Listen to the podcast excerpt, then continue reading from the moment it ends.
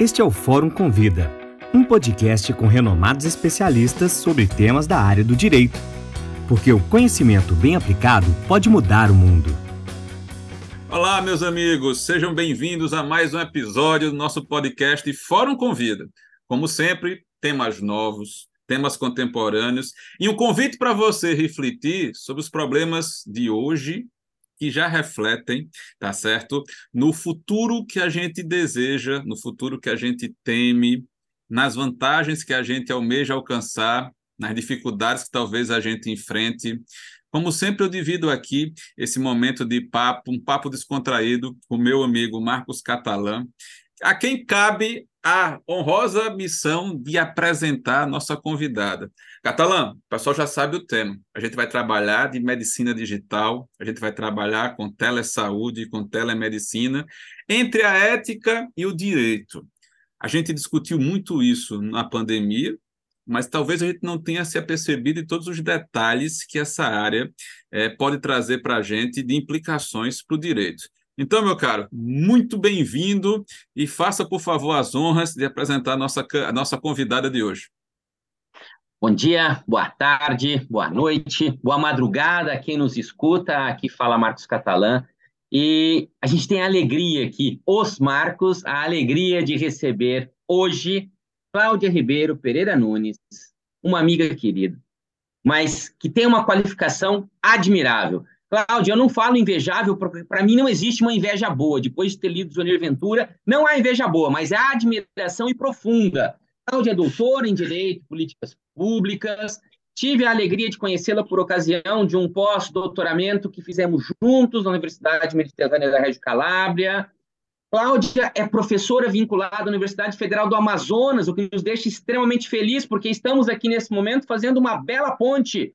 Porto Alegre, Maceió, Manaus, mas mais do que isso, uma ponte que atravessa o Atlântico, porque Cláudia hoje é pesquisadora na Universidade Complutense de Madrid, além é, dos vínculos conhecidos também com a pesquisa na Universidade de Yale. Isso só para vocês terem uma pequena noção do ser incrível que é essa mulher. E além de tudo, Cláudia é uma simpatia, como vocês vão perceber. Eu não vou falar mais, eu quero é ouvir. Cláudia, com a pandemia, nós escutamos muito sobre telemedicina no SUS, mas pesquisando um pouquinho, descobri que ela está disponível para a população desde 2007. Logo, estamos falando de um delay aí de quase 15 anos. Você pode explicar um pouco por que isso não foi utilizado antes e, ao mesmo tempo, alguns bons exemplos de como os serviços que são feitos é, via telemedicina, via medicina digital, podem nos ajudar? Uma grande descrição, uma descrição panorâmica desses serviços? Posso, sim. Muito obrigado pela oportunidade de falar sobre uma matéria que me é tão é cara, porque eu já atuo dentro do direito da saúde há algum tempo, e principalmente em questões vinculadas à América Latina. E o Brasil é um representante único, ele é um carro-chefe da América Latina. E nesse ponto da telemedicina, por incrível que pareça, embora, Marcos, a nossa legislação, eu também achava que era 2007, mas a nossa legislação é que começou em 2007, ou seja, a parte regulatória. Você não vai acreditar o que foi que eu descobri nas pesquisas de história que o hospital chamado SARA, que é aquela rede gigante que trabalha com ortopedia, traumatologia, ela simplesmente deu início a pequenos insights dentro de telemedicina por força da necessidade de juntar os especialistas e ter segundas opiniões.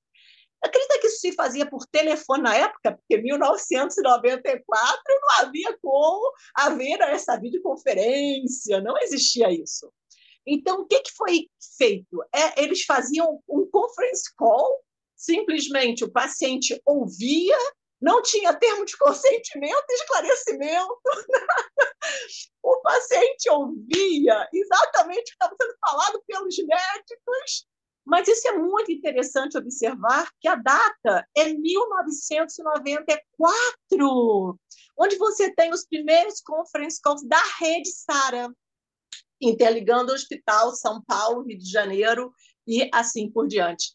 E que, obviamente, como você também fez a pesquisa, oficialmente, a portaria 35 de 2007 do Ministério de Saúde é que vai trazer essa frente distinta e um projeto piloto de telemedicina, que inclusive com recursos aportados dentro dessa portaria.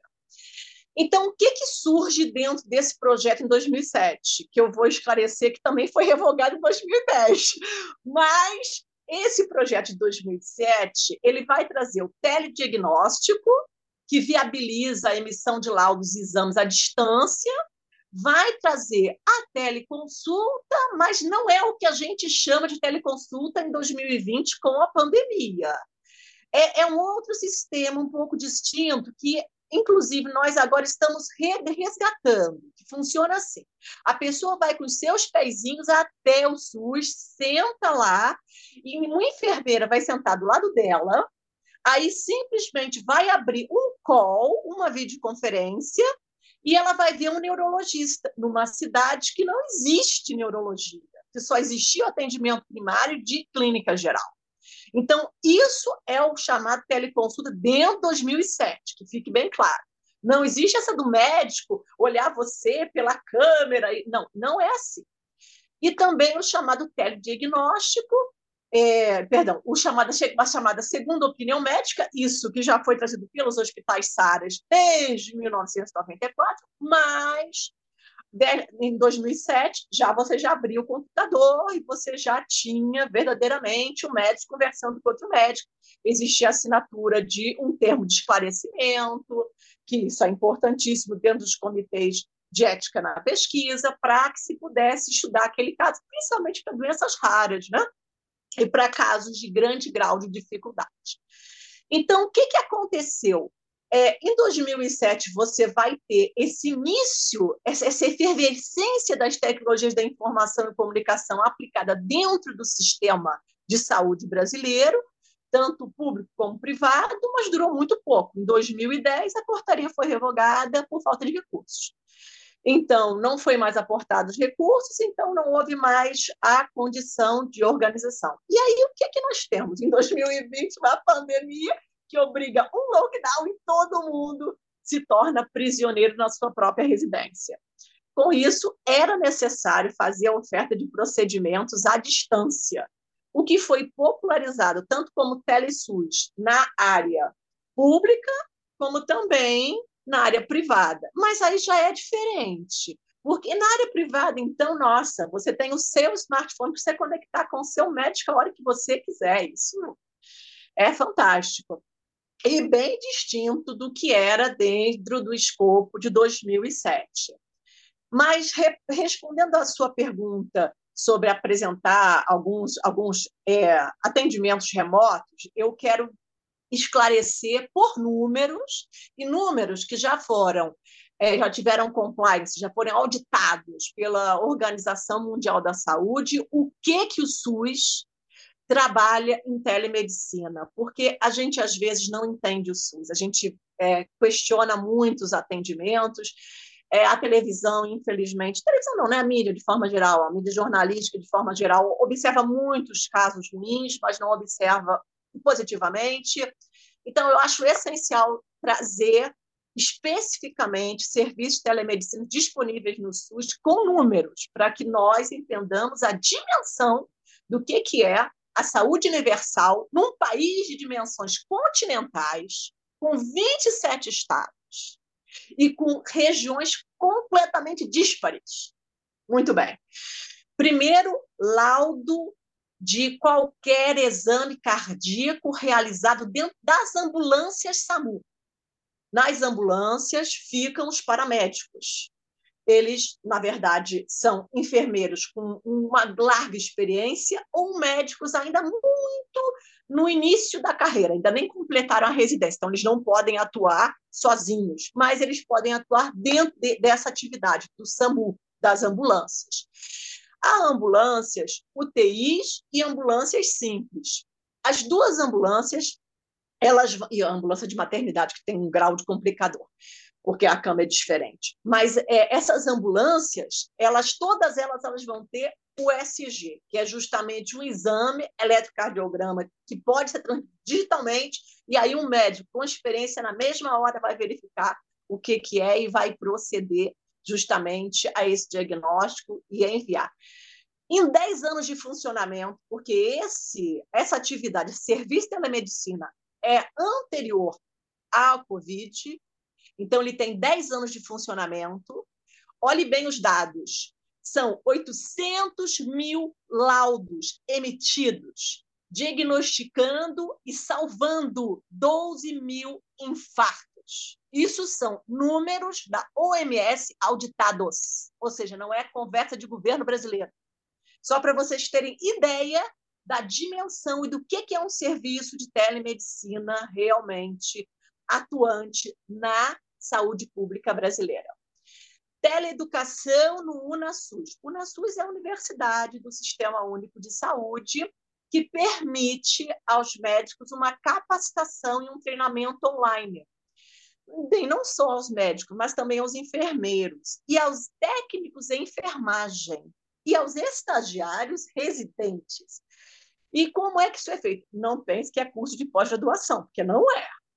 Esses são justamente iniciativas que você vai encontrar dentro. Se você colocar na internet, UNASUD, Teleeducação, você vai ver que são diversos cursos. Cursos de como operar raio-x, curso de como você vai justamente fazer com que haja o desenvolvimento da, do seu relacionamento com o paciente, uma humanização no atendimento. Então, são dos mais diversas espécies. O que, que é muito importante? O UNASUS foi criado em 2010, ou seja, já tem 13 anos.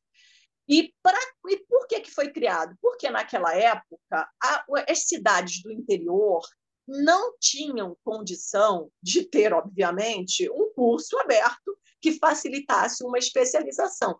Especialização, lembrando, não é pós, não é mestrado, mas que ajudasse no atendimento. Então, a coisa foi se desenvolvendo de forma favorável.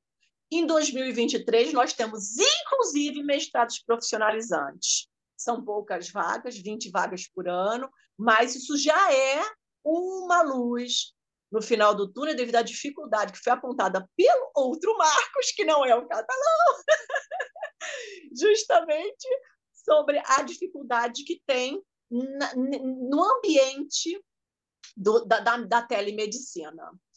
A, a teleoftalmologia catalã é especialmente um programa do Rio Grande do Sul chamado PROAD-SUS, Programa de Apoio ao Desenvolvimento Institucional ao Sistema Único de Saúde no Rio Grande do Sul. Sabe quantos números nós temos? São 24 mil pacientes atendidos entre 2021 e 2023 a quantidade de pessoas que necessitam usar óculos, uma coisa simples, né? Principalmente Somos crianças. três aqui. Exatamente. Não, não nos veem, mas somos três aqui. E principalmente crianças. Em, em, momento de alfabetização, muitas crianças desistem da alfabetização porque não possuem atendimento oftalmológico a tempo para que possa justamente melhorar sua condição de saúde e atender às aulas com verdadeiro entusiasmo e atenção, que enxergar é muito importante.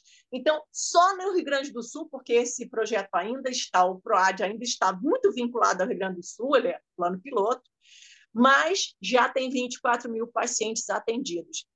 É, a questão do óculos.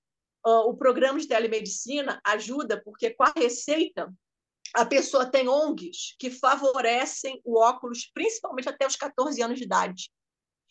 Da, dos 6 anos de idade aos 14, há ONGs que favorecem o pagamento desse óculos. Então, no Rio Grande do Sul, são 24 mil atendimentos.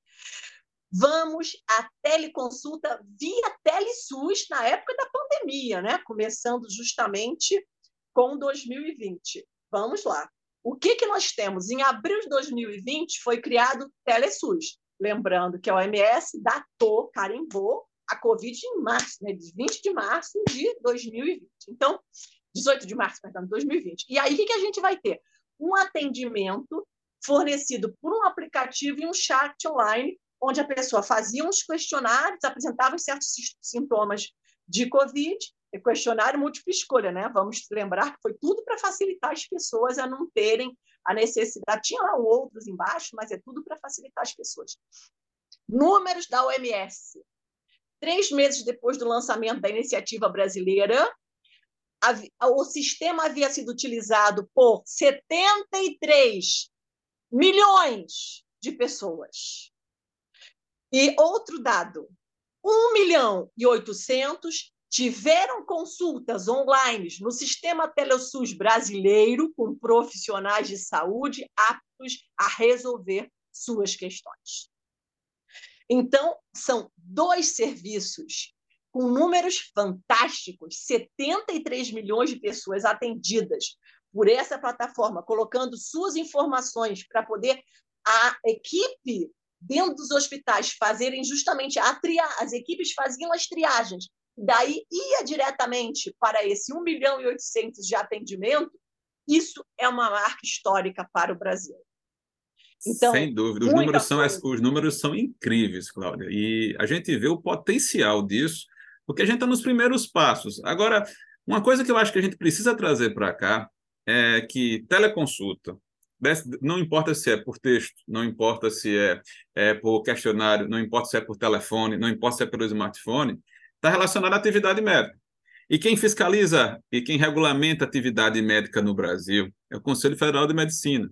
Mas a relação do Conselho de Medicina com as teleconsultas é algo, no mínimo, conturbado nos últimos 10 anos. E eu queria te ouvir sobre isso, tá? Porque é, eu me recordo perfeitamente que a primeira manifestação pós-Covid do Conselho Federal de Medicina era admitir teleconsulta como algo excepcional. E é durante o contexto da pandemia que algumas resistências vão sendo, vão sendo superadas em relação a isso. Como é que você enxerga a relação do Conselho Federal de Medicina com a questão das teleconsultas no Brasil? Bom, eu tenho que colocar aqui certas questões que são questões preliminares à resposta que eu vou dar ao final. Telemedicina em qualquer país do mundo não é algo que nós possamos fazer simplesmente formando profissionais de medicina, mas nós temos as ciências da informática vinculadas a esse sistema. E nós temos também, além disso tudo, o World Medical Association, que é o organismo internacional, Associação Internacional de Medicina, que vai exigir o cumprimento de uma lista de princípios éticos para atuar em telemedicina. Então, Marcos, eu vou dar para você uma listinha do que, que o Brasil faz desde 1998 até 2002, só tipo, apontando legislações que justamente tiveram que ser desenvolvidas para que a gente chegasse a essa telemedicina que usamos hoje, permitida pelo Conselho, permitida justamente pelo Ministério da Saúde, dentro, inclusive, do sistema SUS, para que a gente possa ter uma visão ampla do que, que é essa problemática. Porque não é isso, ai, o Conselho não quer a, a telemedicina. O Conselho não pode permitir o exercício da telemedicina sem o escopo ético totalmente acordado entre a sociedade, as plataformas digitais, que são empresas mercantis, e a área de saúde, os médicos, enfermeiros e as pessoas que atuam. Então, primeira lei que a gente tem é a resolução do Conselho Federal de Medicina falando sobre a composição das equipes cirúrgicas e a responsabilidade direta do cirurgião titular permitindo ao cirurgião titular que busque por informações extra, ou seja, por telefone, por vídeo, por teleconferência, a possibilidade de um segundo diagnóstico. Então, isso, isso, foi, isso já era pensado em 1998. Em 2001, quando a, o Conselho vai definir o ato profissional do médico na resolução 1627, já diz que ele pode ser virtual ou presencial, mas que o, o, o, o chamado padrão ouro é o presencial. Inclusive, o termo utilizado na resolução é padrão ouro. Em 2002, vai definir prontuário médico e define prontuário médico dizendo o que é um prontuário médico físico, aquele que fica pendurado na nossa cama quando a gente é hospitalizado, e o prontuário digital, que é aquele que você, ao receber a, a consulta, o médico vai, vai dentro do computador e vai preenchendo o formulário.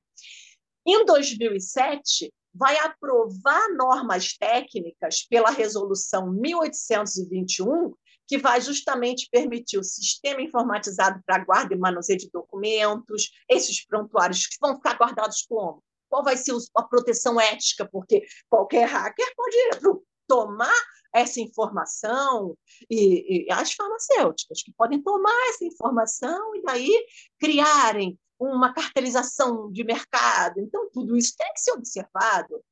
Depois, em 2010, a resolução 1958, que vai regulamentar o ato da consulta médica e seu contexto ético, para poder verificar qual vai ser a relação paciente-médico na hora que é uma teleconsulta. Em seguida, a gente tem 2013 a, a, a lei, a lei federal de disposição do exercício da medicina. É, isso foi muito difícil de ser conquistado pela Associação Médica Brasileira e teve ter o aval da Associação Internacional, mas em 2013 a profissão regulamentada com todo o seu escopo. Depois, em 2014, o Brasil vai publicar a lei, o marco da internet onde você justamente vai dizer quais são os princípios, as garantias e os direitos. Então, como eu disse no primeiro momento, foi necessário você ter a regulamentação da profissão em 2013, depois a regulamentação do marco de internet em 2014. Sem essas duas coisas juntas, não haveria como o World Medical Association fazer a declaração em, na, na Assembleia de 2018 que o Brasil era um, um dos países que cumpria os princípios éticos da telemedicina, e ele foi signatário dessa Assembleia, dessa 69 Assembleia. Em seguida, a gente vai ter mais um drama, como a telemedicina vai conseguir se enquadrar com a LGPD? Ai, 2018, mais essa questão. Essa questão conjugada também com a disposição digital e, e da guarda dos documentos, a certificação do IPC Brasil, porque o médico, para ele fazer uma telemedicina, para ele exercer o ato de consulta, fazer com que haja laudo, a partir do momento que nós assinamos a declaração de princípios éticos da telemedicina, Lá no exterior, a gente é obrigado a fazer com que o médico tenha o, um, uma certificação digital, para que ele possa inserir no sistema os dados com segurança. E aí depois você vai ter a própria lei 13.989 de 2020, que vai gerir o uso da medicina no Covid. Depois, aí sim, de por via excepcional, em 2021, o que, que acontece? O Conselho Federal de Medicina regulamenta a norma, e normatiza a emissão de documentos médicos eletrônicos, porque os médicos que querem trabalhar em televisão já estão certificados, então já cumprem o requisito ético do World Medical Association. E em 2022, no ano passado, a cirurgia robótica vem trazendo novidades com a resolução 2311. Marcos, o caminho foi longo para a gente conseguir que a telemedicina seja hoje discutida aqui por nós três e efetivamente é, organizada de uma forma ética legal. Então, tudo isso é o que fez. Então, a conversa entre a telemedicina e o conselho é complicada, sim, mas agora acho que todo mundo entendeu por quê, né? Porque existe um caminho legislativo a ser trilhado e uma obediência a um organismo internacional de ética. Entendido. Eu acho que a gente ouviu agora toda a dificuldade de você disciplinar uma relação nova, tá? E mais, disciplinar com responsabilidade, porque a gente tem vários interesses envolvidos, como você colocou aqui. E, Cláudio, eu acho que uma coisa que eu gosto de reforçar é que a telemedicina, a telesaúde, ela vem como uma opção, para quem está em um grande centro e que tem condições de optar entre a consulta presencial e a consulta à distância. Mas dependendo da localidade do Brasil, é a única oportunidade que você tem de efetivamente ouvir a opinião de um especialista. Então, às vezes a gente fala assim, a telemedicina, mas são tantas realidades diferentes, tá? São tantas problemáticas específicas que só aumenta a complexidade dessa, dessa regulação específica. Eu queria só é, aproveitar a, a seu escoço da legislação para a gente, para te pedir, para esclarecer para quem está nos ouvindo, a diferença entre telemedicina, telesaúde, teleconsulta, porque às vezes a gente aqui conversando usa palavras como sinônimos, mas elas têm sentidos bem específicos e essa distinção colabora para as pessoas entenderem melhor é, as nuances do tema que a gente está conversando. É, como é que você separaria, principalmente telemedicina e teleconsulta médica para quem está nos ouvindo, Cláudio? Bom, primeiro vamos esclarecer que telesaúde é um gênero e telemedicina, teleconsulta, telelaudo, tele, tele, tele, tele, tele, são espécies, para a gente botar isso bem esclarecido, daí poder fazer a separação. É, também tem que esclarecer que telesaúde não está conceituada em nenhum diploma legal brasileiro, porque, na verdade, é todo o sistema de gestão desse, de, dessas legislações todas que eu acabei de citar. Então, a telesaúde, vamos, se a gente tivesse que falar assim, o sistema legal da telesaúde, pois é, são esses 15 diplomas legais que eu acabei de falar. Agora, quando a gente fala telemedicina, a gente está dizendo sobre o exercício da medicina mediado por tecnologias digitais e de comunicação, chamado TIDES, para os fins de assistência, educação, prevenção de doenças e lesões, que a, o sistema de educação também é muito importante na telemedicina, gestão e promoção de saúde. Então, a telemedicina é esse link que é feito entre paciente e médico em todos os seus nuances. Agora, quando a gente fala de teleconsulta, é um momento imediato. É uma relação, se torna um direito subjetivo, é, é bem distinto, porque é o exercício a, a dar atenção ao paciente em cuidados primários, ou seja, não tem telemedicina na UTI, não existe. Ah, eu vou fazer uma telemedicina na UTI. Não dá. Porque na UTI o paciente está internado dentro de um sistema totalmente entubado, então tem que ser muito presencial. Então, recapitulando, a teleconsulta, o exercício, a atenção ao paciente em cuidados primários. Mas esses cuidados estão também mediados pela tecnologia digital, de informação e de comunicação. Mas para que fins? Para o fim de assistência e promoção de saúde. Viu como é que foi menor? Mas viu como também é um pouco redundante? Por isso que são espécies? Porque quando a gente fala telemedicina, a gente fala em várias vários fins. E quando a gente fala teleconsulta, a gente fala com dois fins: assistência e promoção de saúde.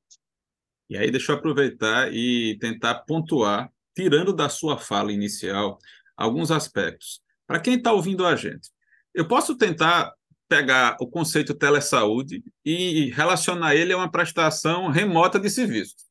E quando eu falo serviço, estou falando a qualquer profissional da área da saúde, não necessariamente profissional médico.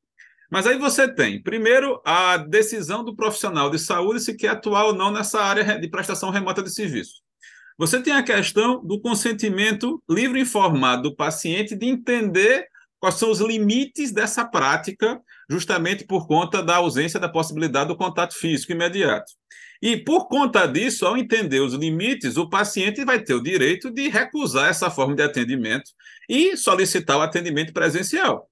E aí, quando a gente passa dessa situação, a gente tem que levar em consideração a segurança nessa assistência, a qualidade é, dessa assistência, a confidencialidade dos dados dessa assistência e mais. Se a gente vai falando isso vinculado ao SUS, eu acho que é óbvio a gente imaginar que essa, essa forma de atendimento precisa ser universal. Tá? É, e o fato de você sentar num consultório na frente do médico, ou o fato de você sentar na sua casa, na frente do computador, do smartphone para conversar com ele, não altera a observância das atribuições legais da, e da responsabilidade ético-profissional dos profissionais que estão relacionadas a essa área. Você concorda, Cláudio? Esqueci de alguma coisa aqui nessa lista? Não, você está absolutamente certo. E, e, e, vou dizer que a grande dificuldade na implantação do TeleSUS, né, do Telesaúde dentro do SUS, foi justamente esses pontos que você apontou, essas dificuldades técnicas e éticas.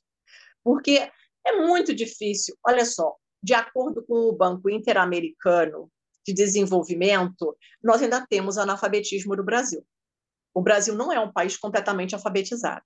Tanto é assim que o Telesus, quando ele incorporou na plataforma, ele permitiu que fosse múltipla escolha, porque assim uma pessoa letrada poderia ler né, e assinalar para quem não é letrado. Então, tudo isso você já vê que tem um caminho sendo percorrido e com necessidades distintas sobre essa situação. Então, o que, que a gente percebe de muito interessante dentro do Programa Nacional de Telesaúde é que, na verdade, a, tele, a telemedicina, dentro desse contexto que você falou, ela se opera por meio de núcleos, sejam estaduais, intermunicipais, regionais, mas existe uma carência dentro de alguns municípios. É uma carência grande.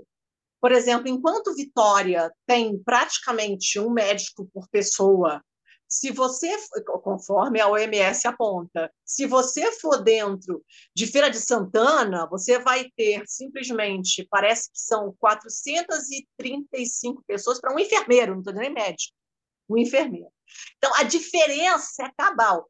E vamos, Feira de Santana, que eu saiba, não é tão. tem uma população de números tão diferentes de Vitória, por isso que eu escolhi. Então, a gente, a gente consegue visualizar que existem disfunções no sistema que vão trazer essa complexidade que você falou. Tem pessoas iletradas que não vão conseguir ler o consentimento informado, que não vão entender o que é o esclarecimento, que não, então, não, não entendem, não entendem. Tem também o analfabetismo funcional, de acordo com os números do Banco Interamericano de Desenvolvimento, a gente está numa cota alta, salvo engano, nós, nós temos isso por eles, tá? Nós estamos com 52% de analfabetismo funcional dentro de um sistema de educação pública. Não, não estou quantificando as privadas, porque não há como eles quantificarem. Isso é feito aquele testezinho, né, quando a pessoa sai da, quarta, da quinto ano, quarta série, né, é justamente colocado. Então, olha a dificuldades que você encontra. E a portaria 2546-2011, que expande o Programa Nacional de Telesaúde Brasil Redes, ele justamente vem trazendo a, a possibilidade dos municípios em fazerem a aprovação de leis municipais para situações específicas. Eu vou citar São Paulo.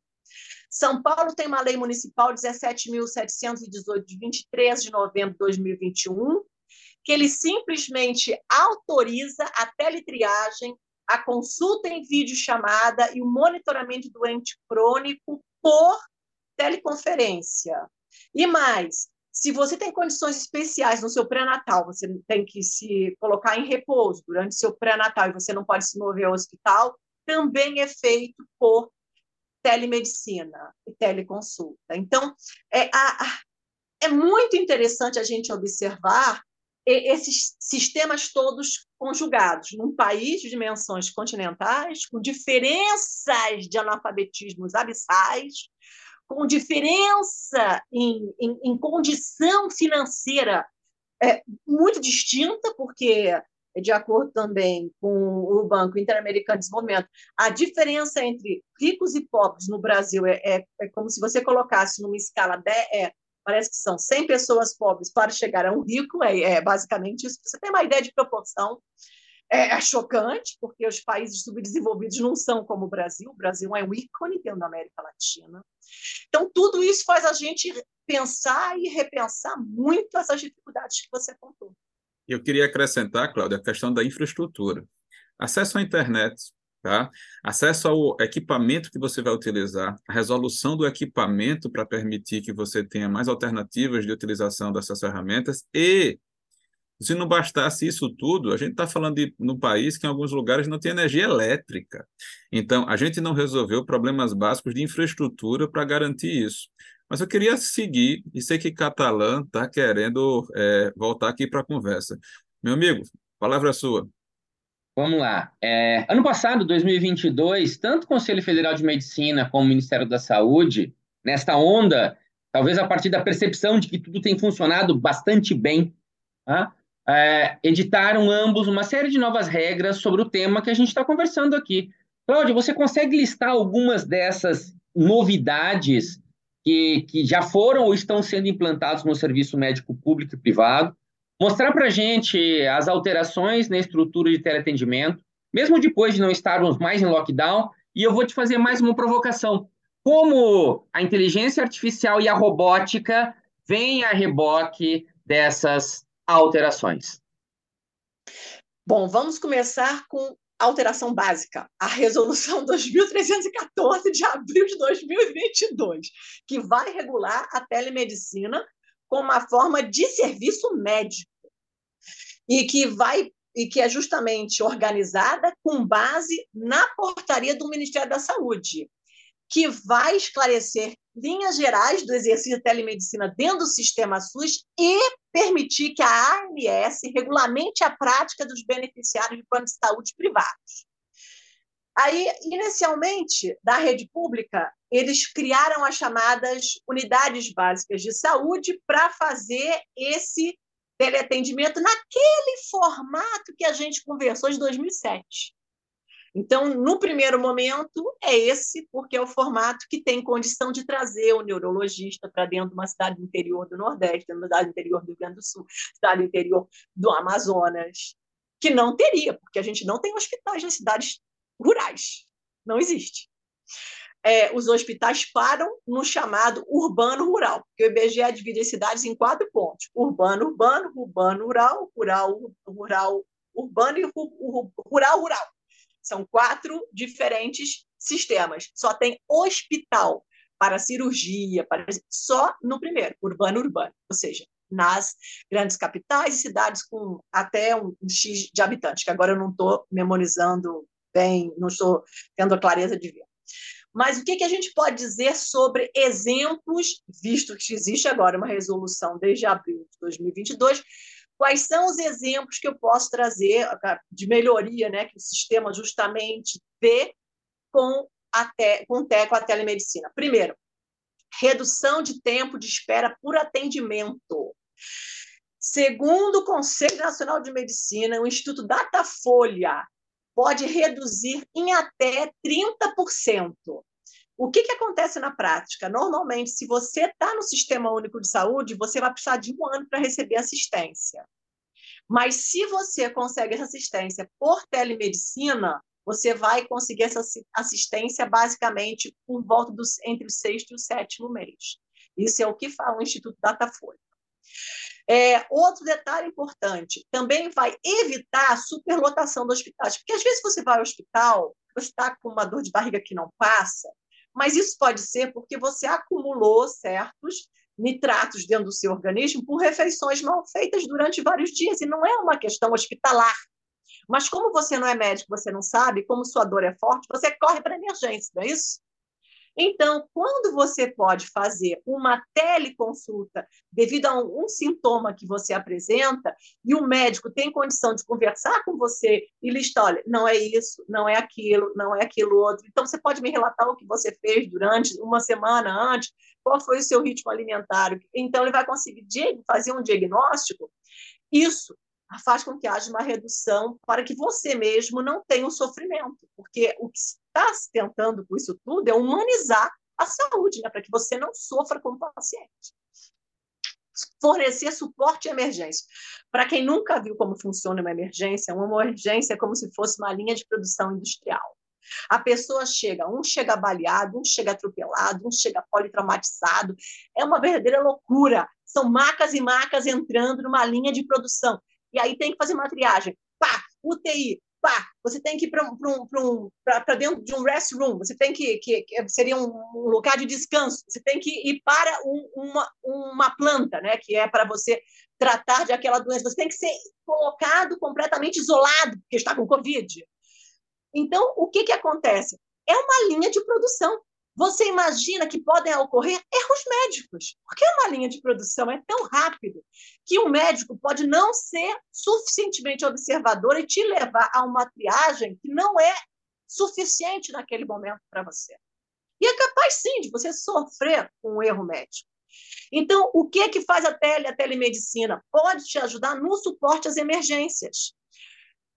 No Brasil, eu nunca vi, então eu não posso dizer, mas eu vou, vou relatar como é na Espanha. Na Espanha tem um televisor de cada um dos lados, dentro da emergência, onde os médicos de emergência vão fazendo o trabalho e eles vão conversando. É, é um bate-bola técnico sobre veias que estão estourando no, cérebro da pessoa, é, os ossos saltando no corpo. É, é, muito dinâmico e é de uma rapidez que chega a ser chocante e funciona. Eu digo isso porque eu tive na família um politraumatizado que passou por uma emergência e foi direto para uma UCI, né, que é chamada UCI, na UTI, na Espanha, e eu fiquei completamente chocada com a rapidez e com e como o atendimento é feito, com suporte às emergências em telemedicina. Outro detalhe, a gente conversou, eu e o Marcos, conversamos sobre o problema do atendimento, e você agora ratificou essa questão do atendimento nas cidades do interior. Demograficamente, em 2020, a USP, numa parceria com o Conselho Federal de Medicina, fez uma pesquisa sobre como estava a quantidade de médicos por cidade. E aí o que foi descoberto? Só no estado de São Paulo, as cidades de interior que não possuem mais do que 100 mil habitantes, elas têm uma média de 1,67 médicos por mil habitantes. Eu estou falando de São Paulo, o estado mais industrializado da Federação Brasileira e o que mais tem orçamento para investir em saúde. Então, é para a gente ficar chocado, não é? São números muito fortes. E Claro que a telemedicina vai proporcionar economia de tempo e de dinheiro. Isso é, isso é, isso é visível nessa situação que eu justamente aportei para que a gente pudesse aqui discutir sobre esse assunto. Eu, pessoalmente, tenho certeza que, tanto na iniciativa pública como na privada, a telemedicina está ganhando campo porque ela tem eficácia. A gente não busca eficácia na lei? Os médicos também querem eficácia nos seus atendimentos. Eu acho que a gente tem que lembrar que a tecnologia que está sendo aplicada, ela não é boa nem ruim, ela vai depender do uso que a gente vai fazer dela. Acho que, de acordo com o que a gente conversou aqui, que ouviu você relatar em relação às dificuldades regionais, às dificuldades de um país do tamanho do Brasil, e os números de acesso a atendimento médico a partir de práticas de telesaúde, a gente não tem o que discutir. Mas aí vem o lado B dessa história. E o lado B dessa história é imaginar, por exemplo, que num futuro não muito distante, alguns planos podem impor consultas tele, por telemedicina para os seus usuários, é, que não encontram na rede credenciada no local da residência deles de um especialista naquela área, por exemplo a gente vai ter dificuldade de transparência em relação ao compartilhamento de dados entre hospitais, médicos, planos e as plataformas que vão ser utilizadas para fazer essa interligação é, dessas pessoas com reflexo na LGPD. E aí, a minha pergunta para você é: considerando a legislação brasileira, a Lei de Proteção de Dados, existe alguma política específica relacionada a tratamento de informações entre pacientes que utilizaram é, atendimento médico remoto, mediado por tecnologia, o que, é que você tem para dizer para a gente? Quero lhe surpreender.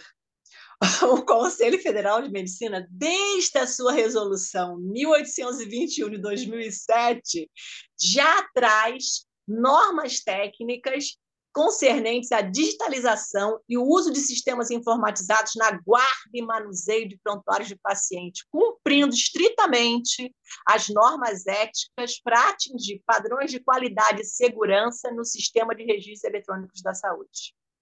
Então, desde 2007, antes da LGPD, o Brasil já estava correndo atrás de tentar proteger os dados dos pacientes.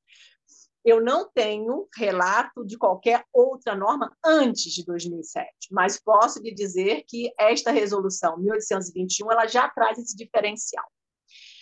E sobre a LGPD, obviamente, 2018, você tem a vigência dilatada para 2020, né, com todas as questões que nós justamente falamos de Covid tudo.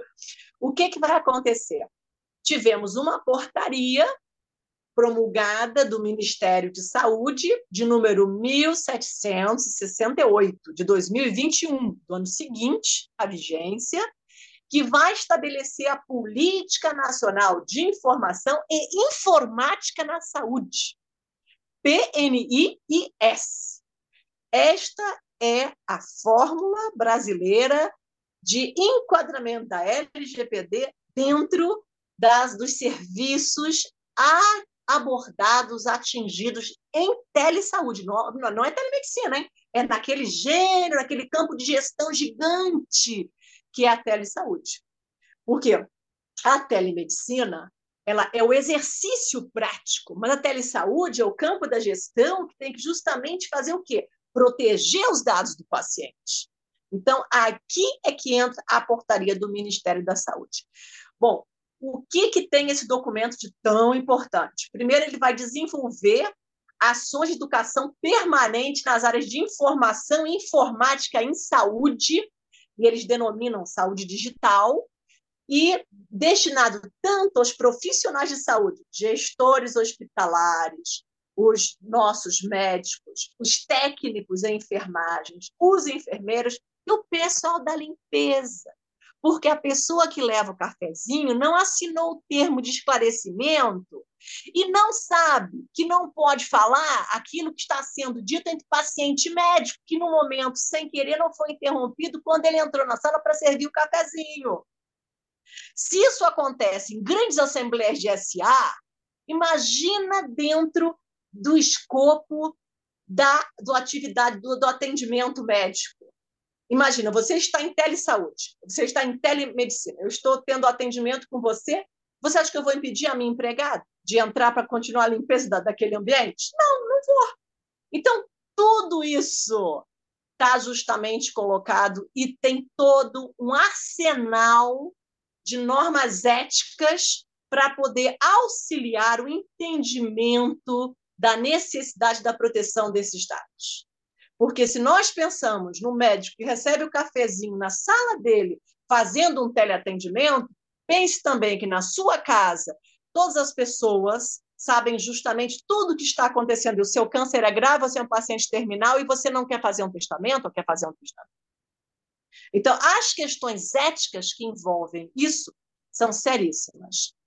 Também trata sobre a implantação, segundo as necessidades regionais, de demandas informacionais no cuidado integral à saúde, garantindo a interoperabilidade dos sistemas nacionais. Ou seja, esta portaria vai permitir que esses, as nossas UBS, que são esses centros intermunicipais, consigam se interligar. Lembrando que nós temos pontos cegos, sim, que o grande problema apontado pelo Banco Interamericano de de desenvolvimento não é a ausência de internet, porque o banco conseguiu visualizar que nós crescemos a 89,9% de oportunidade do acesso à internet. Mas nós temos dentro do sistema de oferta de serviço problemas de antitrust, como cartelização, problemas justamente de delimitação de práticas territoriais ofensivas ao consumidor, e assim por diante, que o Brasil ainda não conseguiu controlar. Então, a internet está à disposição para quem pode pagar por ela, não para todos, como seria o desejado. Então, Com isso, a gente tem que tomar cuidado quando fala em interoperabilidade, porque você tem, obviamente, a interligação dos centros municipais, intermunicipais, perdão, mas você vai ter uma dificuldade. E existe, em seguida a essa portaria do Ministério da, da, da Saúde, vai existir a resolução da, do CFM 2229, também de 21, que vai tratar sobre a utilização das tecnologias digitais de informação e comunicação na emissão de documentos médicos, como prescrições, atestados, relatórios, solicitação de exame, laudos, pareceres técnicos, o que regula também todo esse arcabouço de documentos que tem que ficar nas nuvens. E para garantir que esses documentos se coloquem nas nuvens de forma razoável, porque um hacker sempre é um hacker, vai existir em qualquer lugar do mundo. Então, por mais que você tente, você tenta proteger o máximo que você pode aquela documentação. E como você protege? Por uma outra resolução que foi justamente criada em dois, ah, de 2022, que é a 2314, que vai tratar sobre os sistemas de registros eletrônicos de saúde e que vai justamente estabelecer como pode capturar o documento, como ele deve ser armazenado, como deve ser apresentado, como qual é o sistema de segurança para a sua transmissão, se pode ou não ser impresso, porque vai depender da qualificação daquele documento como segurança, sobre de segurança ou não. E mais, identificada em saúde os requisitos totais que justamente se colocam, no mínimo, tem que garantir nível 2, tem que ser NGS2, dentro do padrão de chaves públicas brasileiras. Então, eu, eu considero que o Brasil está exercitando de forma adequada todos os atos necessários para o cumprimento da LGPD dentro da, do, da telesaúde, não apenas telemedicina, tele, mas telesaúde. Entretanto, não tenho como afirmar que essa proteção é suficiente, e eu acho que ninguém tem, nenhuma pessoa especialista em informática, porque a cada dia mais eu ouço muito sobre os hackers, as fraudes e essas coisas todas que acontecem. Mas que o dever de casa está sendo feito regulatoriamente está. Os regulamentos estão todos em coincidência com World Medical Association. Todos, todos, sem exceção. E é bom a gente ver que o desafio está sendo cumprido. Mas, Cláudia, veja só, você falando e eu aqui passando pela minha cabeça coisas que a gente vai discutir muito nos próximos anos. Se antes era difícil, complicado armazenar e manter um registro das consultas com os pacientes, e o médico basicamente entrevistava o paciente na anamnese e registrava no prontuário, com a teleconsulta, eu posso ter integralmente todas as consultas gravadas para poder é, revisitar essas consultas e, por exemplo, observar o comportamento do paciente por outro profissional na consulta com um colega médico e tentar dali fazer um diagnóstico clínico eu vou ter a possibilidade de compartilhar com muito mais facilidade resultados de laboratório de exames e manter isso na nuvem, como se cada um de nós tivesse um prontuário digital, tá? Que pudesse ser facilmente acessível. Isso para idosos que às vezes visitam vários médicos e se atrapalham com o nome dos remédios, com, com o resultado dos exames, gera um monte de possibilidades. Mas aí talvez a gente precise discutir o currículo das faculdades de medicina e das faculdades de direito porque nessa, nessa implicação entre aspectos éticos, jurídicos e aspectos de saúde, a gente ainda tem uma base muito tradicional nas nossas formações e muita gente evita discutir esses assuntos ou aprofundar nesses assuntos justamente por falta de conhecimento. Então, ouvir você falar do arcabouço regulatório, tá? E tantas possibilidades que a gente tem, eu acho que faz com que eu me sinta com o dever cumprido nesse episódio e acho que Catalã deve estar é, pensando parecido comigo. Eu queria te agradecer tá? pela tua disponibilidade, pelo teu tempo e por ter chamado a atenção para todo esse arcabouço regulatório que vai servir como se fosse um verdadeiro roteiro, um mapa do tesouro para qualquer pessoa que queira pesquisar e se aprofundar nessa área E a gente precisa entender que direito e medicina tem que andar de mão dada, tem que coexistir aqui, tá? Para que a gente aumente a segurança no bem, no bem-estar e no benefício de todos. A gente não pode lidar aqui com como se fosse uma competição ou dizer o que pode e o que não pode. A gente precisa, acho que transcender isso e trabalhar no sentido da beneficência, que é um dos princípios que você vai encontrar no direito à saúde. Mas eu não vou terminar esse episódio assim, eu vou deixar o Catalã tá certo? Fazer as considerações finais dele. E, Catalã, quando você for fazer aquele seu testamento, passando a parte disponível dos seus bens para mim, eu antes vou marcar uma teleconsulta com o seu neurologista para poder lhe atestar que você está em perfeito uso das suas faculdades mentais, para ninguém depois questionar a legitimidade e a validade daquele testamento, tá certo?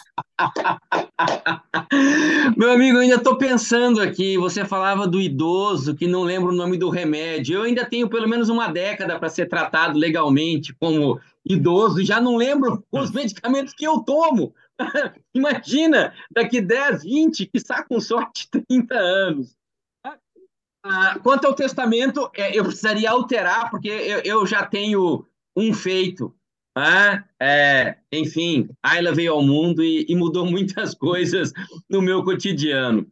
No mais, que esse bálsamo, que essas lições que a Cláudia nos traz, ah, nos façam, primeiro, valorizar um pouco mais o nosso SUS. Ah, eu, eu já sabia da importância do SUS a partir de pesquisas de um amigo muito querido, que foi entrevistado aqui nesse podcast, falando sobre direito e música, direito e rock, que é o Germano Schwartz. É uma pesquisa fantástica a respeito disso. Mas pouquíssimas as pessoas, de fato, no Brasil sabem, Cláudia, de tudo isso que você nos traz e nos faz é, ter orgulho, ter esperança quanto àquilo que nós conseguimos produzir. Aliás, de algum modo, a, a pandemia acabou nos mostrando algumas coisas boas também, como a importância do SUS na imunização da nossa população a coisa de duas ou três semanas, infelizmente, a gente via 700 mil mortes no Brasil, mas poderiam ser muito mais se a gente não tivesse um SUS tão bem estruturado. Claro, sabemos que poderiam ser muito menos se não houvesse uma necropolítica vigente naquele Brasil dos anos passados. Mas não vamos ficar é, rememorando essas coisas ruins, vamos pensar em coisas boas, deixar a boa mensagem que você traz para a gente. Que os nossos e nossas ouvintes tenham apreciado essas lições e eu tenho certeza, Cláudia, que a gente faz aqui um papel social muito importante. E pensando nos profissionais do direito, nos futuros profissionais do direito, essas lições que você compartilha com a gente também vão ser muito, muito, muito relevantes. Eu posso apostar que algumas pesquisas vão ser feitas em nível de graduação, mestrado e doutorado, a partir daquilo que você nos traz. Acho que não apenas, Marcos, no que diz respeito à medicina e direito, mas na tecnologia que está mediando a conexão entre um e outro. A gente precisa também ter isso em mente. E talvez a tecnologia da informação, para pensarmos em mais estruturas de segurança e outras tantas conexões que se põem aqui é, e que me fazem pensar em Edgar Morin. Enfim, obrigado. Cláudia, um beijo super carinhoso, a palavra sua é a final. Muito obrigado. Eu não respondi especialmente o seu questionamento sobre a inteligência artificial atuando dentro da telemedicina, porque eu queria fechar com esta palavra. É, a inteligência artificial ela está sendo utilizada pra, por diversos motivos em diversos segmentos. Isso demonstra que a tecnologia nessa interface entre direito e medicina, ela realmente ela é única. Nós estamos tentando regular a inteligência artificial no mundo inteiro. Existe um movimento mundial de regulação da inteligência artificial. Mas também existe uma dificuldade geral, porque não podemos regular aquilo que não conseguimos dimensionar. Nós não conseguimos entender até onde ela pode ir. É, para aqueles que não, não, não conhecem tão bem o sistema tecnológico da inteligência artificial, ela pode te atender um, por um avatar, falar com você como se fosse uma pessoa, inclusive dar diagnóstico, dependendo de como ela for alimentada. Isso é um risco ético gravíssimo. Isso também foi um, um dos motivos pelos quais o Conselho Federal de Medicina não quis soltar a resolução antes de 2022, depois de todo o arcabouço montado no Brasil, com medo das grandes operadoras inventarem um avatar e simplesmente construírem desta forma um personagem médico e com isso fazer com que houvesse uma situação muito ruim na saúde, não apenas brasileira, mas de todas as pessoas de língua portuguesa que viessem a acessar aquele avatar. E com isso eu fico por aqui, dizendo que podemos fazer um novo podcast especialmente sobre a inteligência artificial. Assim que a gente tiver notícia de como está na União Europeia este desenrolar de regulação, porque nós estamos ainda em movimento, ainda não há um final. É, eu estou justamente pesquisando sobre essa questão dentro da Competência de Madrid, então eu deixo aí a minha oferta para vocês. E adorei, só acrescento um pequeno detalhe que eu acho que também gestão hospitalar tem que entender melhor telemedicina. Além do pessoal do direito, além do pessoal da medicina à gestão hospitalar, que é uma espécie, é uma especialização de profundo é, contato com a telemedicina. Muito obrigado aos dois Marcos por esse momento maravilhoso e por poder contribuir para que a sociedade conhecesse um pouco mais sobre a telemedicina no Brasil. Show, é obrigado, Cláudia. Um beijo, obrigado, Xará. Obrigado, gente. Divirtam-se e pensem sobre tudo isso que foi conversado aqui. E até o próximo Fórum Convida, com mais um tema para a gente poder mexer com sua cabeça, com seu dia a dia, convidar você a repensar os desafios do nosso tempo contemporâneo. E se você nos ouviu até aqui, o que é que você acha de recomendar esse episódio para um colega, para um amigo que vai se interessar pelo assunto? Que tal você visitar o seu, o seu podcast, o seu player de podcast preferido e você verificar os outros episódios.